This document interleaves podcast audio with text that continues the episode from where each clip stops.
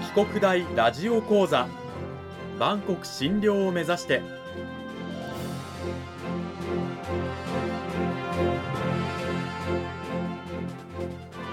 番組タイトルにあるバンコク診療とは世界の架け橋を意味する言葉です。この番組はアジアの十字路に位置するここ沖縄にある沖縄国際大学で日々どのような研究や教育が行われているのかを発信していく番組です。案内人はラジオ沖縄アナウンサー小橋川響が務めます。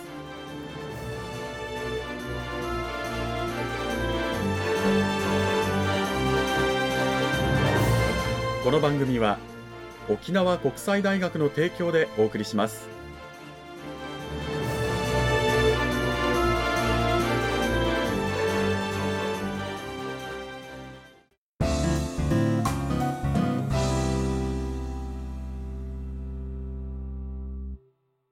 沖国大ラジオ講座今週も先週に引き続き沖縄国際大学産業情報学部企業システム学科の清村秀幸先生を迎えてお送りします。清村先生今週もよろしくお願いします。よろしくお願いします。講義タイトルは会計って何ですか？ということで今週の内容に入る前にまず私の方で先週のおさらいをしていきたいと思います。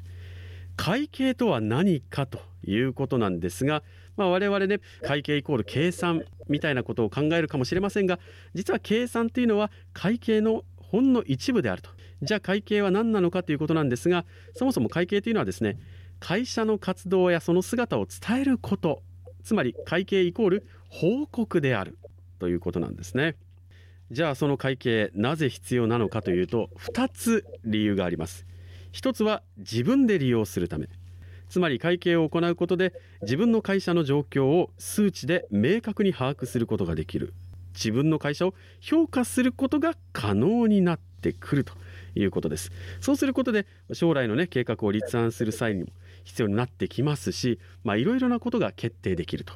で2つ目それは会社外部の人に自社を利用してもらうために会計というのが必要なんですよと。まあ、会社のね会計を行うことで自社を正しく評価してもらうと。そうすることで投資家にお金を投資してもらったり銀行から融資してもらったり取引先に取引してくださいって言ったりですね。あるいはま就活生だとこの会社就職して大丈夫かな？ちゃんと給料もらえるかなっていうことも分かるようになってくる。自社を評価するため自社を評価してもらうために会計つまり報告というものは存在するんですと。でその会計を扱うのが会計学ということなんですが会計学というのはですねあの時代や国などによって変化してくるというお話もしてもらいました。会計をしているものというのはすでにそういった変化にも敏感になっていかなくてはならないというお話でした。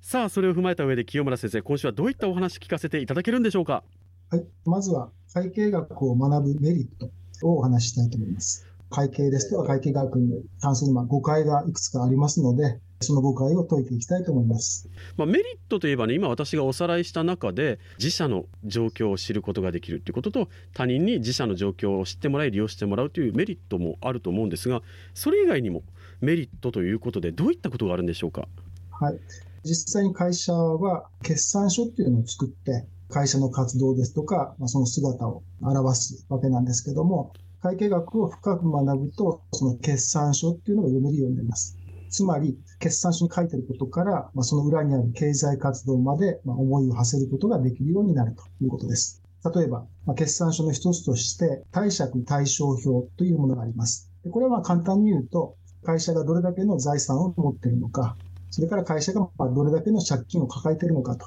まあ、そういったことを表す決算書です。うん、皆さん、まあ、知ってますけども、任天堂という会社と製造業の平均、これをちょっと比較してみます。製造業平均貸借対照表を見ますと、会社の持っている現金、または預金っていうのは、会社の財産の1割から2割程度です。うん、ところが、任天堂は会社の持っている財産の約4割強が現金預金です。それともう一つ、通常の会社ですと、まあ、借金、銀行からお金を借りたりですとか、まあ、そういった借金が4割程度というふうに言われています。ところが、任天堂はいわゆる借金っていうのが1円もない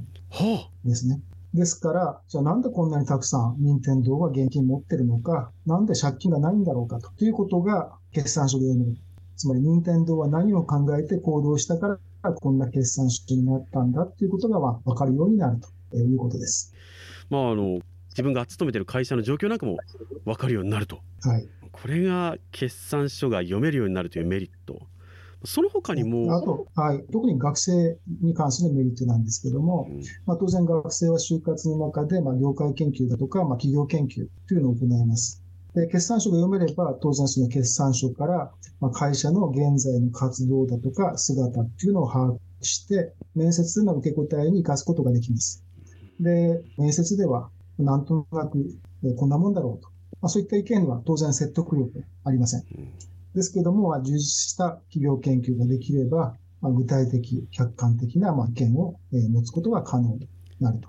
で、会社に入った後でも、まあ、自社の状況っていうのを多面的に、まあ、正しく、まあ、知ることができて、まあ、それを仕事に生かすことができると。まあ、そういったメリットがあるかと思います。今就活のお話なんかもありましたけど先生のもとでね学んだ学生さんも実はその会計学をやっててこういったことがあったというエピソードがあるそうですね。先日の話なんですけれども、彼は名古屋に本社のある会社の内定をもらいました。で、内定式で、まあ、名古屋まで行ってきたんですけども、会社からは沖縄、名古屋の往復の旅券、それと宿泊代、まあ、それが支給されるので、一泊で来てくれと。ただ彼はせっかく名古屋に行くんだから、もう一泊したい。で、まあ、もう一泊分は当然自分で自腹で払うと。で、まあ、会計学彼はもう一年の時から勉強してますので、自分が自腹で一泊余分に泊まることによって会社の費用っていうのは変わらないだろうと。つまり会社のコストっていうのは旅費と一泊分の宿泊費ですから、まあ、当然会社は受け入れてくれるだろうと。ということで、そういった提案をして、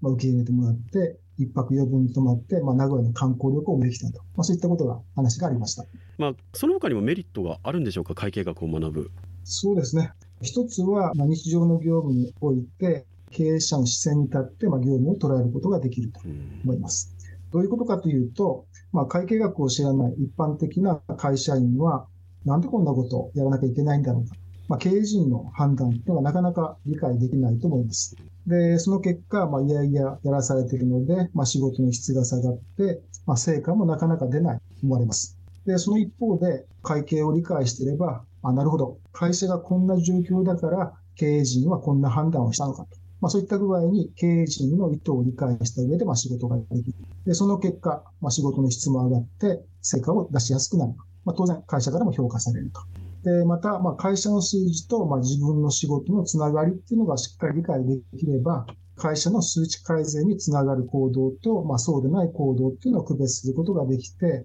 まあ、仕事の優先順位を自分でつけることができる。でそうすると、自らの仕事にモチベーションっていうのが上がるだろうと。なるほど、えー、これがまあ2つ目のメリットだと思います。さあ会計学を学ぶメリットについて今説明していただきましたがもう一つ今週の話の肝として会計や会計学に対する誤解これも正していきたいということなんですが先生どういった誤解があるんでしょうか？はい。AI の進展によって、まあ、会計に関する仕事がなくなるっていう誤解です。これ今から約10年ほど前です。2013年にオックスフォード大学のオズボンという先生たちによって発表された論文、雇用の未来、コンピュータ化によって仕事は失われるのか、によれば、AI によって消える職業がまあレックされています。で、10年以内になくなる仕事、まあ、消える職業として、まあ、公認会計士、税理士、うん、そういった仕事ですとか、会社の中で経理事務を行う人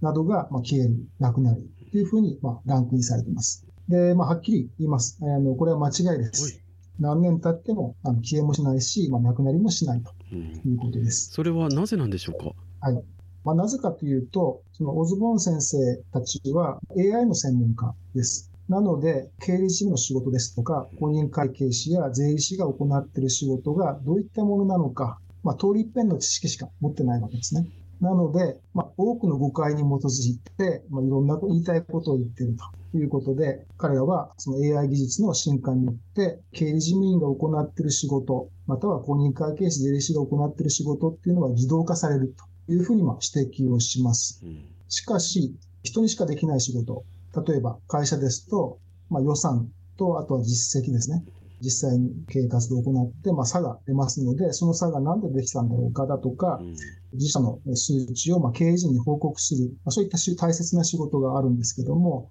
まあ、そういった仕事はまあ人間にしかできないだろうと。それからまあ公認会計士だとか税理士が実際の仕事、まあ、作業に入る前に、その会社の多くの人たちに、まあ、いろんなことを、まあ、仕事を効率的に行うために、まあ、ヒアリングしてます。で、そういったことを、まあ、オズボン先生たちは、まあ、見逃していると。それからさらに言いますと、公認会計士税理士の仕事の一つに、まあ、いわゆるコンサル、経営相談というのがありますけども、まあ、これも当然 AI に代替させるのは無理でしょうと。ということで、まあ、経理事務員ですとか、公認会計士ですとか、税理士さんが行っている仕事の単純作業っていうのはなくなるでしょうが、その経理事務の仕事がなくなるだとか、公認会計士、税理士といった職務が消えることはないというふうに思います。まあ、実際にその論文発表からねもう今年で10年というふうになりますけれども全然消えるような、ね、風潮とか予兆ってないですもんね今のところ。ですね。日本と直接当てはまるかどうかわからないんですけども、その10年後に消えるって予想した保険事務員ですとか、貨物運送業者ですとか、えー、そういった仕事一つも消えてないですよね。当然時代とともにやっぱ変わってくるので、まあ、あの時は、まあそういったことも考えられるかなっていう、その程度の理解でいいんじゃないかと思います。この時間は沖縄国際大学産業情報学部企業システム学科の清村秀幸先生にお話を伺いました。清村先生どうもありがとうございました。ありがとうございました。さて清村先生あの会計学に関する誤解で言えばこの会計学を学んでも経理や財務などの仕事にしか役に立たないなんて言葉もね聞いたりするんですけどこの辺りはどうなんでしょうか？はいまあ、確かにそういった選択肢しかないんじゃないかっていうふうに感じる学生は多いようです。しかし、私のゼミの卒業生とかを見てみますと、金融機関ですとか、会社の経営をしている、そういった卒業生が多いのは事実なんですけども、まあ、それに限定されないと。流通業界で活躍している卒業生もいますし、製造業で食品開発をしている卒業生もいます。で中でも、まあ、ある製造業で働いている卒業生は、数多くの新製品の開発をして、よくまあ新聞に載っています。で、なんで彼女が成功しているのかっていうと、まあ、会計を知っている商品開発者だからということが言えると思います。会計を知っているからこそできることもあるというね、そういう強みもあるということで、応用の幅が広いんですよということですね。ぜひ会計に関してもっと学びたい深く知りたいという方は